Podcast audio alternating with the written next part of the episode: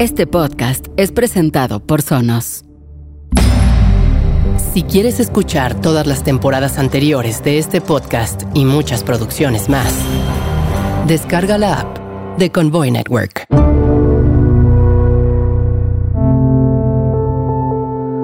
De acuerdo con la UNESCO, la denominada Red de Periodismo Ético ha elaborado una definición para fake news o noticias falsas que es la siguiente.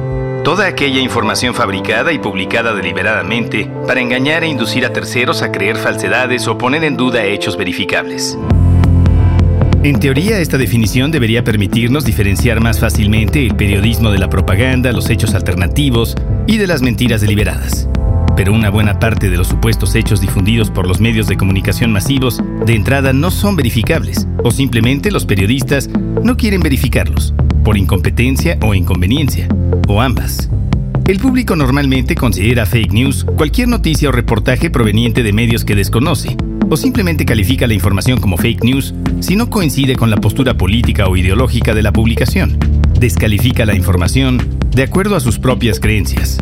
Se cree que solo blogs sospechosos o plataformas como Infowars o Breitbart News pertenecen al mundo de la fake news, pero la realidad es que todos los medios de comunicación del mundo han difundido noticias falsas o parcialmente falsas de manera voluntaria o involuntaria. Nadie se salva. Claro que hay medios más mentirosos y manipuladores que otros. Desde su fundación, Televisa o Noticieros Televisa ha sido una imparable máquina fabricante y promotora de noticias falsas. Lo mismo CNN. Los dos medios son propiedad de corporaciones y o plutócratas. Pero, ¿qué pasa con los medios de comunicación que no son operados por la clase empresarial como NPR y PBS, la radio y la televisión pública estadounidense, o la BBC, su equivalente británico? ¿Qué pasa con el IMER, el Instituto Mexicano de la Radio, o el Canal 11 de México? Bueno, la propaganda prospera en esas instituciones por razones más obvias, como su extrema proximidad a los poderes gubernamentales. Aunque no toda la propaganda viene del Estado, pero de eso hablaremos más adelante. Hasta la década de los 90, la BBC permitía que el M15 examinara a sus empleados en busca de actividades políticas subversivas, y solo cambiaron oficialmente esta política cuando los descubrieron. No confundir con el M16, ese servicio se encargaba de operaciones internacionales. El IMER, lamentablemente, tiene un historial de corrupción abominable y nunca ha tenido un peso tan relevante en la opinión pública. Durante mucho tiempo, Televisa fue el altavoz del gobierno, siempre al servicio del Partido Único, los soldados del PRI. Actualmente continúa operando bajo el sistema clientelar. A nivel oficial e institucional, el gobierno también contaba con Imevisión, pero operaba con mucha precariedad, hasta que llegó su privatización y se convirtió en una especie de clon de Televisa. En países como Estados Unidos o el Reino Unido, los medios públicos han sido muy influyentes y se distinguen de los medios públicos mexicanos por su prestigio y la calidad de sus producciones. De cualquier manera, eso no los exenta de ser directamente operados y controlados por el Estado y de favorecer los intereses del gobierno. El CEO de NPR, John Lansing, proviene directamente de los servicios oficiales de propaganda del gobierno, habiendo ocupado anteriormente el cargo de CEO de la Agencia de Medios Globales de Estados Unidos. Y no fue el primer ejecutivo de NPR con una amplia experiencia en el aparato de propaganda estatal de la Unión Americana. En el episodio anterior de este podcast hablábamos de qué tanto depende el periodismo de su acceso a la esfera política, a la esfera gubernamental. Si determinada figura cree que corre peligro al darle una entrevista a un periodista determinado, simplemente no se la dará. Si alguien en el poder decide que no le gusta un determinado periodista, simplemente puede optar por darle sus entrevistas a otra persona que sea lo suficientemente aduladora, o señalar a otra persona en la conferencia de prensa, o tener conversaciones registradas o no registradas, off the record, con alguien que los halague un poco más. De acceso a los interlocutores desafiantes canaliza todo el material de noticias más valioso a los aduladores más serviles de la prensa. Porque si tienes demasiada dignidad e integridad para hacer preguntas suaves y no seguir preguntando ante las ridículas respuestas evasivas de los políticos, siempre habrá alguien más dispuesto a hacerlo. Esto crea una dinámica en la que los aduladores, que sirven al poder, son elevados al tope de los medios de comunicación convencionales, mientras que los periodistas reales que intentan responsabilizar al poder no reciben recompensas. Además, si el periodista es muy crítico, objetivo pero crítico, como debería ser, se pierde de las famosas exclusivas, alimentadas por agencias del gobierno que buscan promover intereses informativos específicos. En las dictaduras totalitarias, como Corea del Norte, por ejemplo, la agencia de espionaje del gobierno le dice a los medios de comunicación qué historias publicar, y los medios simplemente obedecen. En las supuestas democracias libres, la Agencia de Relaciones Públicas del gobierno se acerca al medio y periodista y le dice, no sabes la exclusiva que te tengo, te tengo una mega primicia. Y los medios la publican sin cuestionar absolutamente nada, agradecidos de tener la exclusiva. Al final del día, los medios hacen lo mismo en ambos sistemas de gobierno. Una de las formas más fáciles de dar a conocer una noticia sobre seguridad nacional, o en el caso de Estados Unidos de política exterior, es que uno o más funcionarios del gobierno confíen una exclusiva a un periodista, bajo la condición del conveniente anonimato, por supuesto. Esta exclusiva casualmente hace que el gobierno se vea bien y o haga lucir mal a sus enemigos, y o manufacture el consentimiento para determinada agenda. Esto, por supuesto, equivale a publicar comunicados de prensa del gobierno sin que el público lo sepa, ya que el periodista está repitiendo acríticamente algo no verificado que un funcionario le entregó disfrazado de informe de noticias. Esta es una práctica ridículamente común en el periodismo occidental.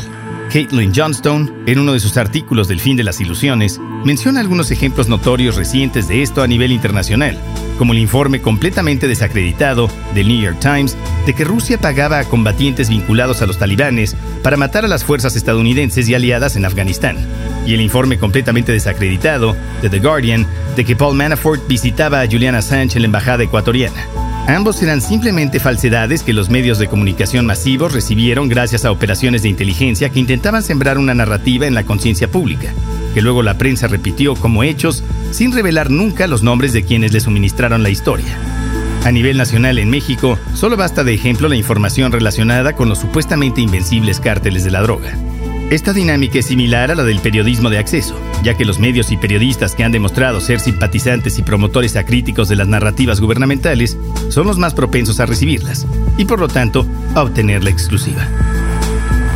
Otra variante de la dinámica de la exclusiva consiste en que funcionarios del gobierno le den información a un periodista específico de un medio de comunicación, sabiendo que luego los periodistas de otro medio contactarán a estos mismos funcionarios y les preguntarán si la información es verdadera. Y luego todos los medios involucrados tendrán un desfile público en Twitter proclamando que el informe ha sido confirmado. Nada sobre el reportaje fue verificado como verdadero, de ninguna manera. Era simplemente la misma historia contada por la misma fuente a diferentes personas. Las filtraciones no son filtraciones accidentales o producto de la desobediencia de un whistleblower, de un soplón. La intención de la organización es precisamente filtrar información o desinformación. La prensa es instrumentalizada con fines específicos. Cuando vemos en las noticias que se filtró información gracias a una fuente anónima, se trata en la mayoría de los casos de un boletín de prensa disfrazado de filtración. Uno de los mejores ejemplos de qué tan lejos puede llegar una de estas filtraciones desinformativas es la trágica historia de Paul Benewitz, un ingeniero electrónico y empresario de Albuquerque, Nuevo México. Durante la década de 1970, Benewitz comenzó a investigar fenómenos extraños que ocurrían en el cielo cerca de la base de la Fuerza Aérea de Kirtland, ubicada en las inmediaciones de Dulce, Nuevo México. Los informes locales de avistamientos de ovnis y extrañas luces en el cielo lo intrigaron, por lo que decidió dedicar su tiempo y recursos a comprender lo que estaba sucediendo. En 1979, mientras operaba su empresa, la Thunder Scientific Corporation, especializada en equipos de medición, Benewitz instaló equipos de vigilancia y sistemas de rastreo en su propiedad con la esperanza de detectar y documentar la actividad de objetos voladores no identificados. Pronto aseguró haber capturado imágenes de extrañas luces en el cielo y afirmó que también estaba interceptando señales de radio que según él tenían un origen extraterrestre. Convencido de que estaba registrando la manifestación de seres de otros mundos, Benewitz contactó a la Fuerza Aérea de los Estados Unidos y a otras agencias gubernamentales para compartir sus hallazgos.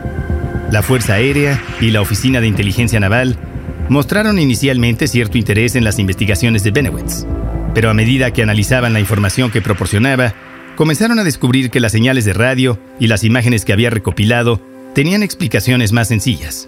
Específicamente, las señales de radio podían ser el resultado de interferencias de equipos de comunicación militares o pruebas electrónicas realizadas en el área.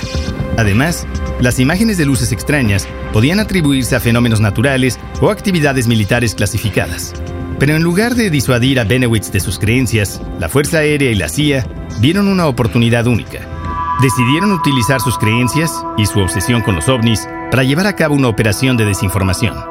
Al alentar su convicción de que estaba presenciando actividad extraterrestre, esperaban que Benewitz desviara la atención de otros investigadores de la verdadera naturaleza de las operaciones militares que estaban teniendo lugar en la zona. Con la intención de hacer que sus teorías fueran más creíbles, la CIA y la Fuerza Aérea proporcionaron a Benowitz información falsa y desinformación sobre la presencia de extraterrestres en la base de Dulce.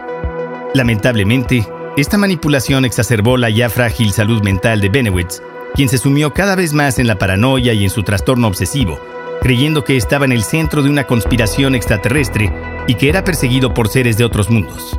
A medida que las teorías de Benowitz se propagaban, atrajeron la atención de la comunidad de ufólogos y teóricos de la conspiración en todo el mundo. Su historia se convirtió en un punto de referencia para aquellos que creían firmemente en la existencia de la vida extraterrestre y la presencia de ovnis en la Tierra. I didn't, I didn't lie to Paul Benowitz. I had a job to do. I, wasn't a maverick. I just didn't go out and do this on my own. My supervisors told me, listen, we don't want him to go out to the public, go on camera and say, hey, I just tapped into a secret laser on Kirtland Air Force Base. Obviously, we can't have that happen. So all I had to do was say, well, you know what, Paul? Maybe what you did see was UFOs. Finalmente, en 1988, la salud mental de Paul Benewitz se deterioró al punto de requerir atención médica. Su familia lo llevó a un hospital para recibir tratamiento y se le diagnosticó una enfermedad mental grave.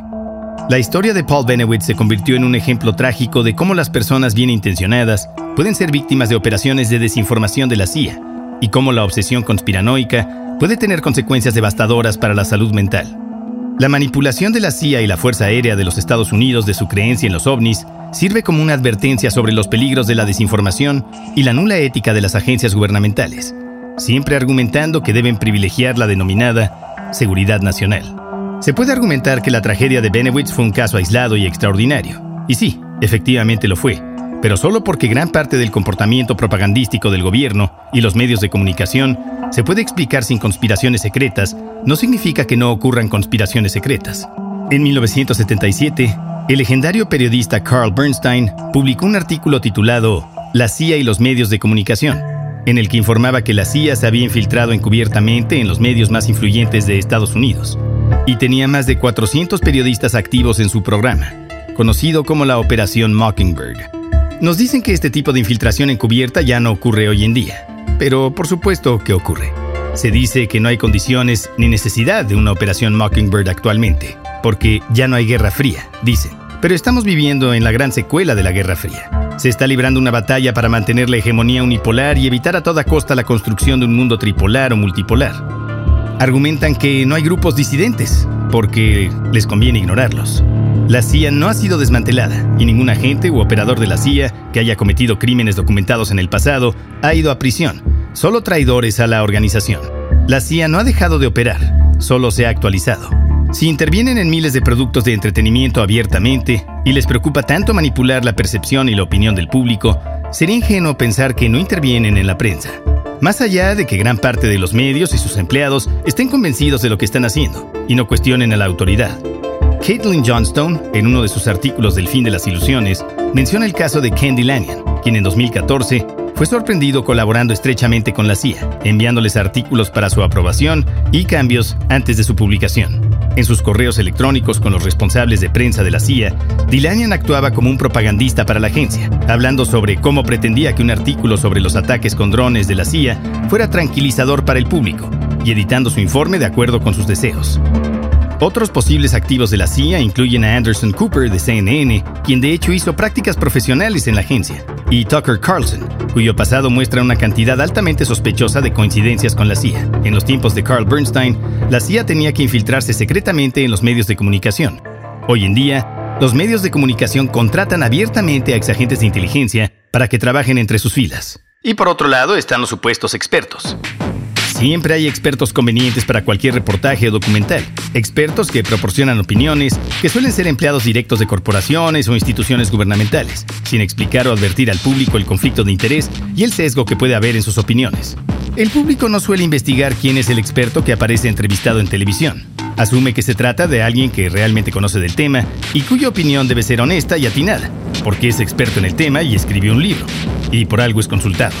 El Instituto Quincy ha publicado un nuevo estudio que encontró que un sorprendente 85% de los grupos de expertos citados por los medios de comunicación en sus informes sobre el apoyo militar de Estados Unidos a Ucrania han sido financiados por contratistas directos del Pentágono. El caso de México es particular, porque un número considerable de los medios de comunicación ha sido particularmente crítico con el gobierno presidido por Andrés Manuel López Obrador, en parte debido a que disminuyó radicalmente la inversión de publicidad gubernamental en los medios masivos, sin desatender al gran duopolio televisivo estratégicamente y a otros medios que fueron castigados durante años y siempre han estado comprometidos con su movimiento, como el diario La Jornada. El presidente ataca constantemente a los medios de comunicación que lo critican. Lo hace desde su propia plataforma de comunicación, desde donde marca la agenda periodística nacional y distrae hábilmente a la población de los problemas más severos que experimenta el país. Es cierto que ha descalificado injustamente a muchos medios, pero también es muy cierto que hay una gran cantidad de medios de comunicación cuyos dueños y operadores tienen un historial larguísimo de corrupción y una agenda particular que lo último que pretende es difundir información veraz, objetiva, equilibrada y relevante para la sociedad, fomentando la transparencia, la responsabilidad y el debate público. Se trata de medios cuyo único objetivo es el poder y el dinero. Medios como el denominado latinos es importante conocer quién está detrás del medio de comunicación para conocer sus verdaderos intereses. En este caso, el hijo y el yerno del priista Roberto Madrazo son quienes financiaron el medio Latinos. Madrazo, Roberto Madrazo, némesis del presidente, también nativo del estado de Tabasco. Él es quien está detrás de una plataforma de comunicación que presume ser binacional, cuyo objetivo, poco disimulado, es golpear sistemáticamente al gobierno en turno. En su momento, el periodista Arturo Rodríguez publicó en el semanario Proceso los nombres de las empresas detrás de Latinos que operaban mediante las razones sociales Digital Beacon Programmatic Services y BCG Limited Consulting, y detalló que los negocios de la familia Madrazo se extienden a otras 13 empresas que han obtenido millonarios contratos con gobiernos estatales en giros tan diversos como la seguridad privada, los bienes inmuebles, el reclutamiento de personal, los servicios financieros y ahora Latinos que nació dos años atrás, cuando un grupo de inversionistas sin experiencia en medios de comunicación decidieron financiar un portal informativo que tiene como conductor estelar a Lorete Mola, uno de los títeres emblemáticos de Televisa, uno de los instrumentos de difusión de desinformación más obedientes y eficientes de las últimas décadas.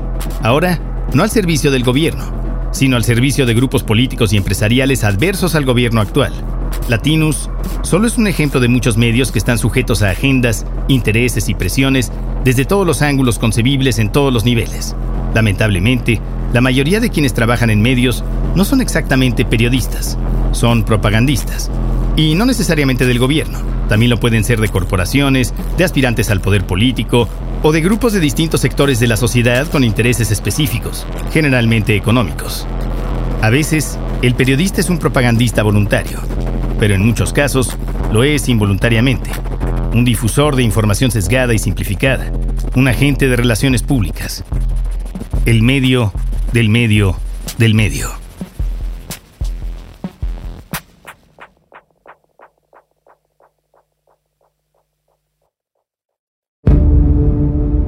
Este podcast fue presentado por Sonos.